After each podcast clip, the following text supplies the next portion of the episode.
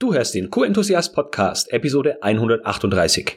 Heute sprechen wir darüber, wie du die Akzeptanz eurer internen Audits erhöhen kannst.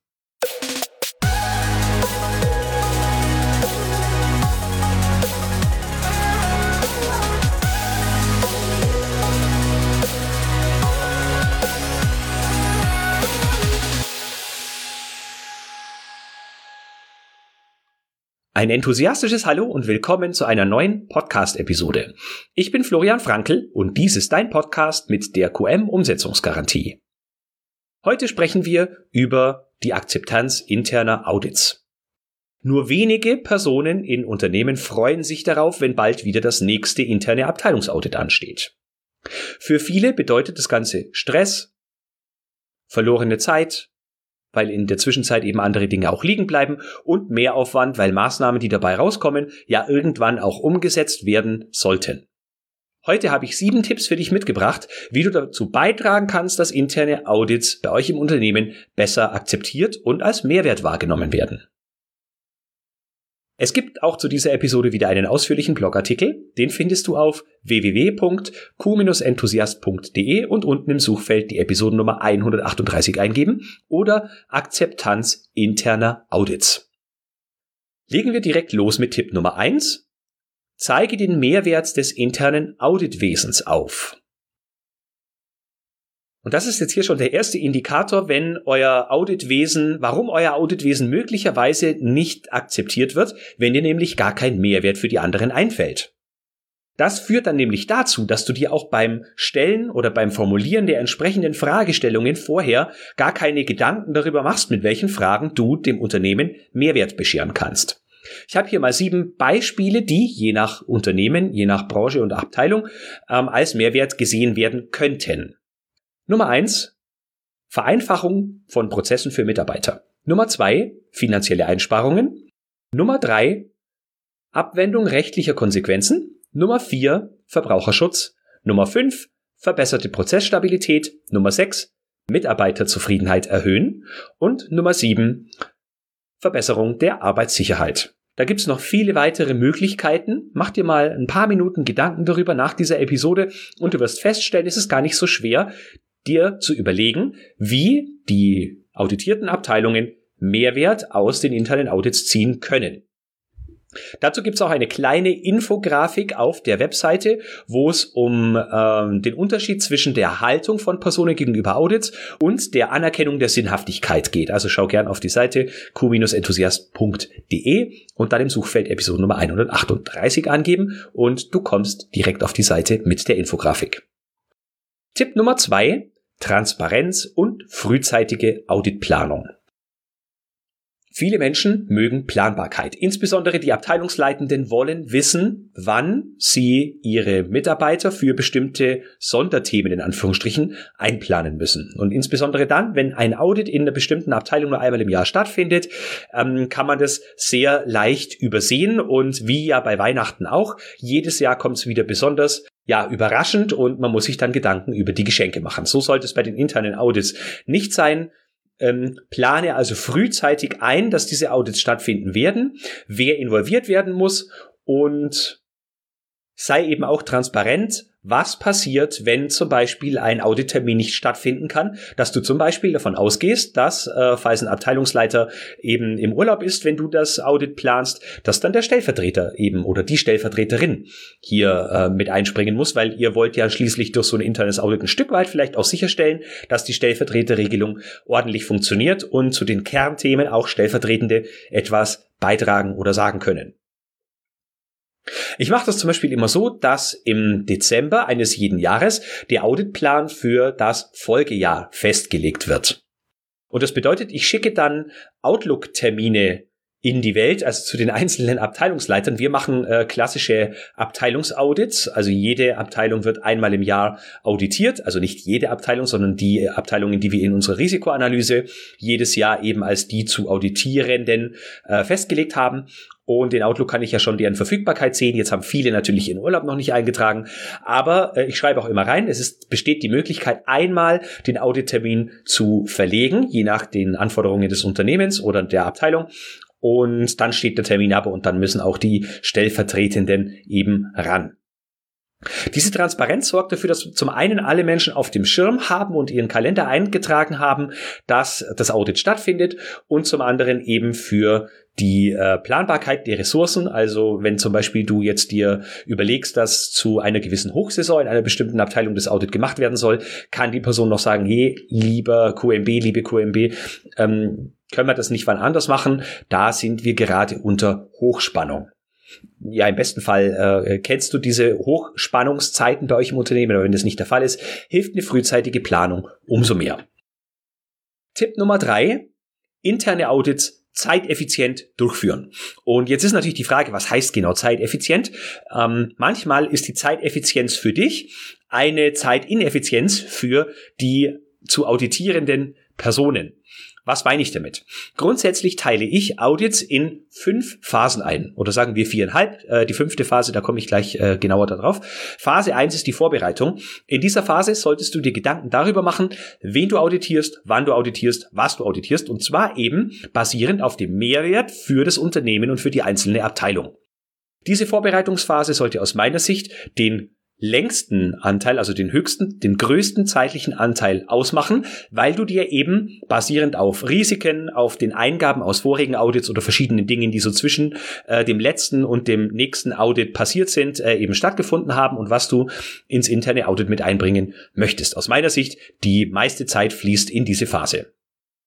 In die zweite Phase fließt die wenigste Zeit aus meiner Sicht, nämlich das ist die Durchführung. Schnell und effizient auf Basis der gut ausgewählten wichtigsten Fragen solltest du das Audit durchführen. Ob ihr euch Dokumente anschaut, mit Menschen sprecht, äh, Prozesse beobachtet, was auch immer ihr tut, das soll kurz und bündig stattfinden, nur die Personen einbinden, die eingebunden werden müssen. Je nachdem, ob ihr ein Systemaudit oder ein Abteilungsaudit oder ein Prozessaudit macht, was auch immer, Produktaudits gibt es natürlich auch, ähm, solltest du dafür sorgen, dass nur die notwendigsten Leute eingebunden werden, nur die notwendigsten Ressourcen verschwendet werden werden. Also hier finde ich, ist der schlankeste Zeitanteil zu finden.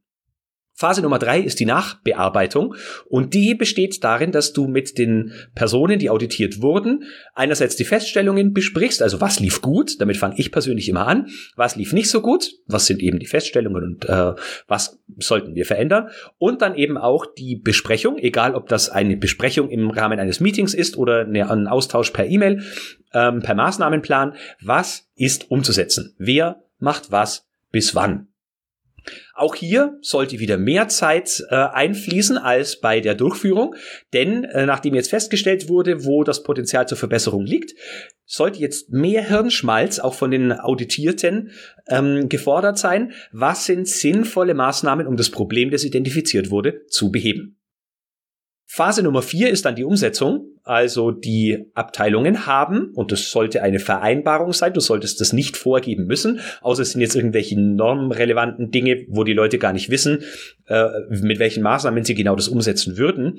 Musst du vielleicht helfen, aber normalerweise ist es eine Vereinbarung, wo ihr übereinkommt, was denn ähm, um das Ziel, das du identifiziert hast, also das Potenzial, das du heben möchtest, zu erreichen, welche Maßnahme von welcher Person in welcher Zeit sinnvoll wäre. Und jetzt geht's eben in Phase 5 um die Umsetzung, wo die Leute mit oder ohne deine Hilfe aktiv werden und das umsetzen, was definiert wurde. Und zwar in der Zeit, die definiert wurde. Phase Nummer 5, und ich habe deswegen gesagt viereinhalb, weil die oftmals mit der Phase 1 übereinstimmt, das ist das sogenannte Follow-up. In manchen Firmen oder in manchen Abteilungen, in manchen äh, Qualitätsmanagement-Abteilungen ist es so, dass sie sagen, wir halten die Abarbeitung von Maßnahmen so nach, dass wir im nächsten Audit nächstes Jahr wieder danach fragen. Das kann man machen, je nachdem, wie ähm, schwerwiegend eben die Feststellungen waren und wie zeitkritisch äh, oder wie, ja, wie kritisch die Umsetzung ist, äh, kann man das so machen. Wenn du das Ganze separat machst, dann ist halt die Frage, wer kümmert sich darum, bei den Abteilungen nachzufragen, ob die Maßnahmen erledigt worden sind? Wie geht ihr damit um, wenn die Maßnahmen nicht erledigt wurden, obwohl die Abteilung Punkt 1 die Maßnahme selber definieren konnte und Punkt 2 den Termin selber definieren konnte? All das solltet ihr euch überlegen und das auch jedes Mal genau so machen und nicht eine Abteilung anders als die andere Abteilung oder nicht einen Prozess anders als den anderen Prozess behandeln. Also Tipp Nummer drei war, dass ihr äh, Zeiteffizienz, äh, dass ihr die Audits zeiteffizient umsetzt. Und jetzt müsst ihr euch natürlich für euren Bereich und für euer Unternehmen überlegen, was Zeiteffizienz bedeutet. Für den einen bedeutet Zeiteffizienz, dass ich einmal im Jahr ein internes Audit für alle Abteilungen und alle Bereiche mache. Das ist dann meistens ein sogenanntes Systemaudit. Muss nicht immer so sein, aber das so äh, habe ich das oft schon gesehen. Ich bin kein Fan davon, das so zu machen, aber wer das möchte, äh, dem, dem oder der sei das gerne so äh, gelassen oder ob es besser ist, dass man jede Abteilung einzeln oder jeden Prozess einzeln oder jedes Produkt einzeln eben zu bestimmten Zeitpunkten im Jahr auditiert, auch um, sagen wir mal, Risiken und Chancen übers ganze Jahr zu streuen und nicht auf einen Punkt zu fixieren und die restlichen elf Monate mehr oder minder im Sinne der internen Audit, äh, Audits nicht beobachtet, was denn da so passiert. Tipp Nummer vier ist, Co-Auditorinnen und Co-Auditoren aus anderen Fachabteilungen einbinden. Hier spricht man ja oft davon, dass Auditoren ausgewählt werden müssen, die unabhängig von dem zu auditierenden Bereich sind. Also für mich heißt es äh, klarer Fall, das Qualitätsmanagement darf ich nicht auditieren, auch wenn ich alle anderen ähm, Abteilungen auditiere, weil die Wahrscheinlichkeit, dass ich entweder meinen Bereich bevorzuge oder stärker in die Pfanne haue als die anderen, weil ich sehr selbstkritisch bin, ist einfach sehr hoch und äh, wir setzen also oft in den eigenen Bereichen andere Maßstäbe als in anderen Abteilungen. Deswegen hole dir Co-Auditorinnen und Co-Auditoren, die aus anderen Fachabteilungen kommen und binde die mit ein. Ich mache das zum Beispiel so, wenn wir eben darüber sprechen, meine drei Abteilungen zu auditieren, also QM, QS und Labor sind drei unterschiedliche Abteilungsaudits, dann holen wir da andere Leute aus, also dann holen wir da Leute aus anderen Fachabteilungen mit dazu. Das mache ich nicht alleine, beziehungsweise bin ich gar nicht mit involviert als Auditierender, als Auditor, sondern da bin ich ähm, entweder gar nicht involviert bei QM und QS, äh, da kriege ich nur den Bericht, das Auditieren oder das auditiert werden übernehmen dann meine Fachspezialisten. Ähm, und bei QM bin ich aktiv involviert als derjenige, der auditiert wird. Und wir holen uns da immer Leute, die vom Prozess einerseits äh, große Ahnung haben, weil sie ja zu Schnittstellen gehören also im Labor könnte es zum Beispiel das äh, Supply Chain Management sein, weil sie im Sinne von Produktfreigaben äh, und ähm, Chargenauswertungen und so weiter viel eben mit dem Labor zu tun haben. Beim QM ist es oft der Werksleiter, der auch schon in verschiedenen anderen Positionen tätig war und der Einkaufsleiter, weil er im Sinne des Lieferantenmanagements und auch bei anderen Themen eben viel mit QM zu tun hat und auch eben äh, in, aus früheren Funktionen viel QM-Wissen ansammeln konnte. Beide sind auch sehr kritisch, was die Arbeit von Qualitätsmanagerinnen und Qualitätsmanagern betrifft. Das hilft uns also sehr. Ich denke mir, ein ähnliches Ergebnis würde ja auch rauskommen, wenn äh, wir jetzt sagen, ja, der Florian darf doch nicht die Co-Auditoren für den oder darf doch nicht die Auditoren für den eigenen Bereich auswählen, sondern das muss doch dann die oberste Leitung übernehmen. Da würden, denke ich, ähnliche Dinge rauskommen, wenn nicht der Geschäftsführer sogar dann sagen würde, ich auditiere da selber. Aber dann ist wiederum die Frage der Unabhängigkeit, ob die dann da noch gewährleistet ist. Klar ist natürlich, diese Co-Auditorinnen und Co-Auditoren müssen dann gut geschult werden. Und hier sehe ich entweder, dass die gar nicht geschult sind, oder ich sehe auch, dass äh, in so einer Liste mit den geschulten internen Auditorinnen und Auditoren, da stehen dann 20 Leute drin, tatsächlich auditieren, äh, tun dann aber nur zwei. Ähm, das ist beides nicht wirklich sinnvoll. Wähle die aus, die wirklich zum Einsatz kommen wollen und können und binde die dann mit ein. Und zwar nicht nur als Co-Auditoren, sondern du kannst natürlich auch sagen, das sind Hauptauditoren für ein internes Audit. Das ist auch gar kein Problem. Das kannst du handhaben, wie du möchtest. Ich empfehle aber auf jeden Fall regelmäßig Co-Auditorinnen äh, und Co-Auditoren mit einzubinden, weil du dann auch eine viel bessere Fachtiefe bekommst und auch Informationen darüber bekommst, wo es an der einen oder anderen Stelle vielleicht, ja, wo Potenzial zur Verbesserung da wäre. Tipp Nummer 5. Gib die Themenschwerpunkte vor dem Audit bekannt. Viele Auditorinnen und Auditoren lieben es, wenn interne Audits eine sogenannte Blackbox sind. Manche stehen sogar total drauf, im internen Audit dann die Abteilungen in die Pfanne zu hauen, also alles sammeln, was während des Jahres so schiefgelaufen ist und das dann im Audit so richtig zur Sprache zu bringen und denen dann eins reinzuwirken. Das ist aber aus meiner Sicht nicht Sinn und Zweck der Sache. Ich mache es immer so, dass in der Audit-Einladung dann auch immer steht, was sind so die Schwerpunkte. Also fokussieren wir uns dieses Jahr eher auf die Dokumentation, eher auf die Arbeitssicherheit, auf die Rückverfolgung, was sind so die Dinge. Also man muss nicht ganz konkret die Fragestellung benennen, aber was sind denn so die Schwerpunkte? Auch welche Ressourcen werden benötigt. Schauen wir uns eher die Dokumentation an, werden eher, ähm, gibt es einen Abteilungsrundgang, werden Mitarbeitende befragt, ähm, dann können sich die Leute, auch was die ähm, Allokation ihrer eigenen Ressourcen betrifft, besser darauf vorbereiten. Sie können sich aber nicht so darauf vorbereiten, dass sie schon ganz exakt wissen, welche Frage du stellst und sie genau die Frage super beantworten und in allen anderen Bereichen, die dazwischen fallen und die du nicht fragst, ähm, herrscht dann die Verwahrlosung, wenn man so will. Wozu führt das, wenn du das Ganze tust? Es hat den Vorteil, dass, wie gesagt, die Ressourcen besser geplant werden können und auch schon äh, eine gewisse Angst bei Leuten, die nicht so gern auditiert werden, genommen wird. Sie wissen dann einfach, ja, das sind Punkte, da haben sie so ein Gefühl, äh, da können sie gut was zu sagen. Ähm, und wenn nicht, dann können Sie sich vorher noch gut dazu vorbereiten. Ähm, und möglicherweise kommt dann noch eine Rückfrage, du, was ist denn damit ganz genau gemeint? Kannst du mal ein bisschen genauer werden? Und dann kannst du sagen, ja, so ganz genau kann ich dir natürlich nicht sagen, welche Frage ich dazu stellen werde, aber geht eher in diese Richtung und weniger in die andere Richtung. Also bist da flexibel und du siehst auch, wie gut die Leute auf diese Einladung eingehen. Tipp Nummer 6. Sorgt für Konsequenzen. In vielen Firmen ist das interne Auditwesen ein zahnloser Papiertiger.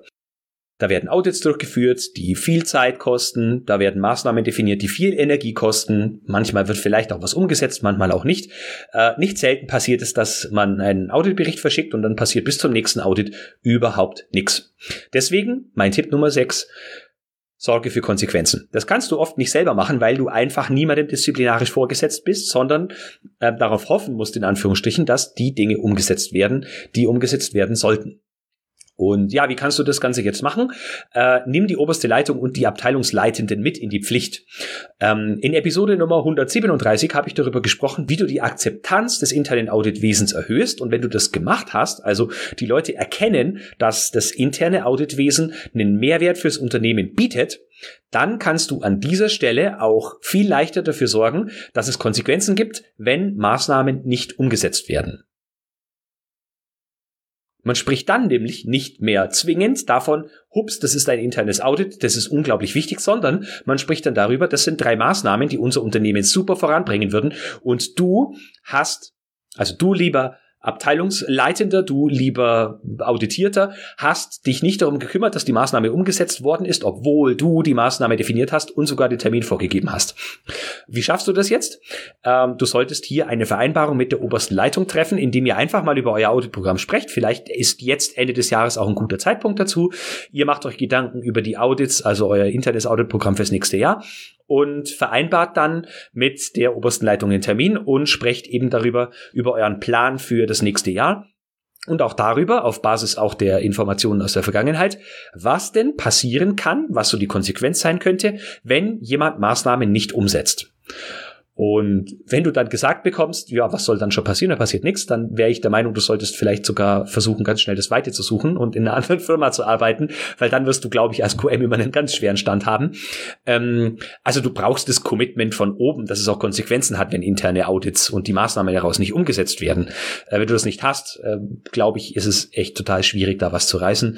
Ähm, jedenfalls hol dir dieses Commitment, und dann weißt du, dass, wenn so ein Auditbericht rauskommt, in dem es bestimmte Feststellungen gibt, die durchaus auch kritisch sein können, äh, dass du dann auch sagen kannst, hey, Person XY aus dieser und jener Abteilung hat jetzt den zweiten Termin gerissen und die Sache nicht umgesetzt können wir da mal ein bisschen Druck machen, bitte, liebe oberste Leitung.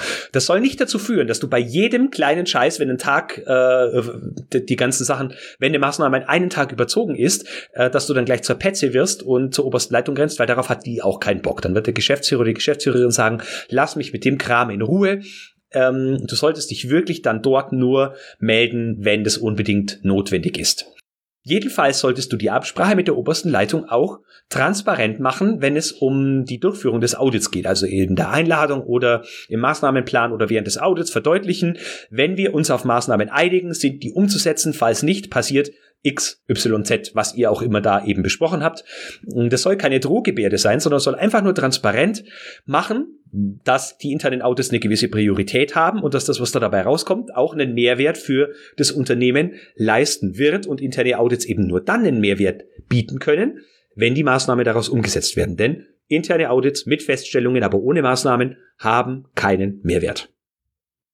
Tipp Nummer sieben Maßnahmen gemeinsam definieren. Dazu bin ich, darauf bin ich vorhin schon ein bisschen eingegangen. Du solltest nicht von oben herab sagen, wir haben jetzt hier zehn Feststellungen und das sind die zehn Maßnahmen und die zehn Termine dahinter, vielleicht sogar noch mit den Verantwortlichen, sondern du solltest das Ganze wirklich mit den Verantwortlichen aus den einzelnen Prozessen besprechen und die bestmögliche Lösung fürs Unternehmen und für die Abteilung definieren. Natürlich musst du hier oftmals so die Informationen von Auditoren, von Kunden, von Normen und Standards mit einfließen lassen, um zu verdeutlichen, warum eine bestimmte Sache jetzt eine Feststellung ist und wie das Ziel am Ende der Veränderung aussehen sollte. Aber wie die Veränderung erreicht wird, sollte zu einem größtmöglichen Teil von den Prozesseignern bestimmt werden. Und manchmal wird es hier dann schon etwas komplex, wenn du zum Beispiel, wie wir das oft machen, Abteilungsaudits durchführst und eben die Durchführung oder Umsetzung einer Maßnahme nicht in dieser einzelnen Abteilung liegt, sondern verschiedene andere Abteilungen hier mit ins Boot kommen müssen. Ja, dann ist das eine Teamaufgabe. Aber verantwortlich ist bei uns dann immer derjenige, bei dem das Thema aufkam.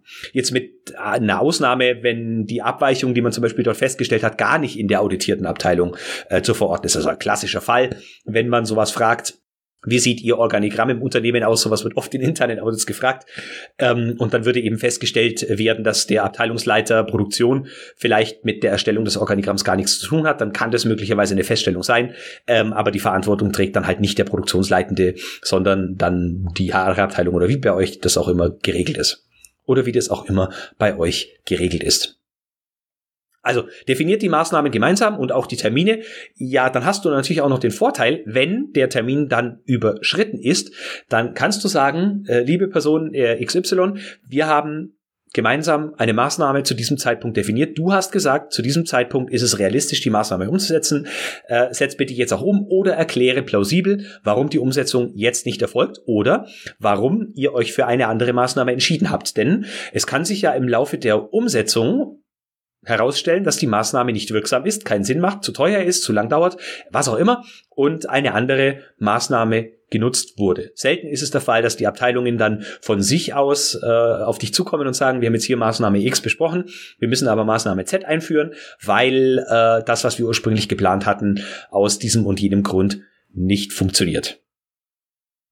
Sei hier auf jeden Fall flexibel und denk immer daran, was ist der Mehrwert oder womit wird das zu erreichende Ziel eben am besten erreicht und bleibt nicht stur auf einer vorher mal besprochenen Maßnahme stehen und sagt, das muss jetzt aber umgesetzt werden, so rumpelstilzchenmäßig. Ich habe dir sieben Tipps versprochen und jetzt habe ich zu guter Letzt sogar noch einen achten, der mir während der Aufnahme dieser Episode ähm, ja eingefallen ist. Und zwar ist das, äh, du solltest die positive Wirkung interner Audits in der Managementbewertung unterstreichen. Interne Audits sind ja eine notwendige Eingabe für die Managementbewertung oder Management Review in der ISO 9001 zum Beispiel, bei der ISO 22000 auch, nach der ich lange gearbeitet habe. Du solltest dich aber nicht darauf beschränken, einfach nur die Abweichungen aufzulisten, die in den internen Audits passiert sind, sondern du kannst das jetzt hier auch als eine Werbemaßnahme in Richtung oberste Leitung nutzen, um mal herauszustellen, dass es bestimmte Punkte gibt, die abgearbeitet wurden und vielleicht auch welchen positiven Aspekt Kosteneinsparungen, äh, Performance-Steigerung, Wartezeitverkürzung, Zufriedenheit der Mitarbeiter gesteigert, arbeitssicher gemacht, äh, arbeitssicherer gemacht oder sowas. Das solltest du hier nutzen, um eben Werbung für das Auditprogramm zu machen. Es ist eine ganz andere Aussage, wenn du nur auflistest, dass es 30 Abweichungen gab und davon sind noch fünf offen. Oder wenn du sagst, wir haben jetzt hier 25 Maßnahmen umgesetzt und dahinter steht ein spürbarer und messbarer Gegenwert. Äh, das ist eine ganz andere Aussagekraft und man wird dann das Programm interne Audits mit ganz anderen Augen wahrnehmen. Der Effekt ist umso größer, je weiter weg die oberste Leitung vom eigentlichen internen Auditprogramm ist. Also, achter Tipp so, sozusagen als Bonus. Nochmal im Schnelldurchlauf die acht Tipps. Tipp Nummer eins: den Mehrwert für die anderen aufzeigen. Also was hat die einzelne Abteilung, was hat das Unternehmen von den internen Audits. Tipp Nummer zwei, sei transparent und plane die Audits frühzeitig. Tipp Nummer drei, führe die internen Audits zeiteffizient durch und koste niemand anderen unnötig Zeit. Tipp Nummer vier, setze Co-Auditoren aus anderen Fachabteilungen ein. Tipp Nummer fünf, gib vorher die Themenschwerpunkte bekannt. Tipp Nummer 6. Sorge für Konsequenzen. Was ist, wenn Maßnahmen nicht umgesetzt werden? Tipp Nummer 7.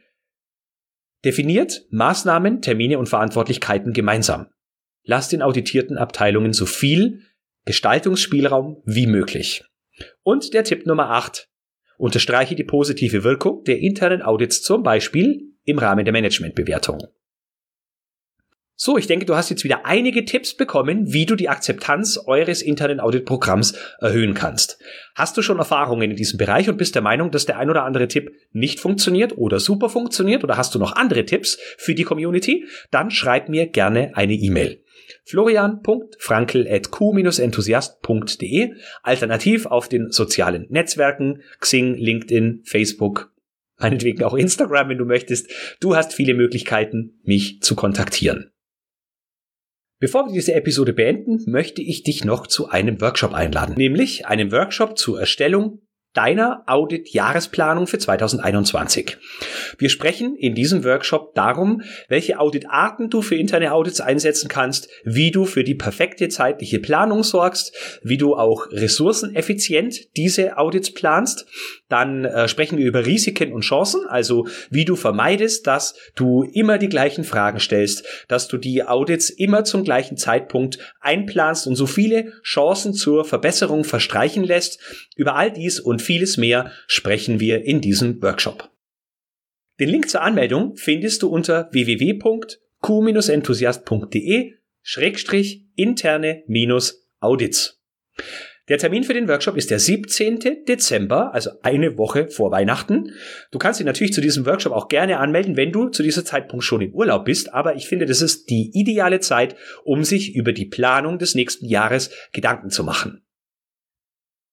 In der nächsten Episode sprechen wir noch einmal über interne Audits, nämlich über Schlüsselfaktoren für gute interne Audits. Und in Episode 140 runden wir das Thema ab. Wir sprechen über Mythen in Bezug auf interne Audits. Ich finde, das Thema interne Audits ist ein sehr wichtiges, oftmals unterschätztes Thema und auch bei dem wir anderen Menschen ziemlich auf den Geist gehen können, wenn wir das Ganze nicht sinnvoll gestalten. Und wir bleiben mit diesen Auditprogrammen oft unter ihren und unseren Möglichkeiten, ähm, was ich persönlich sehr schade finde. Also sei auch in den nächsten beiden Wochen wieder mit dabei. Ich verspreche dir, es lohnt sich, genauso wie es sich lohnt, sich zu dem Workshop anzumelden. 17. Dezember www.q-enthusiast.de Schrägstrich interne minus Audits. So, nun wünsche ich dir eine grandiose restliche Woche. Bleib enthusiastisch und denk immer daran, Qualität braucht kluge Köpfe. So wie dich.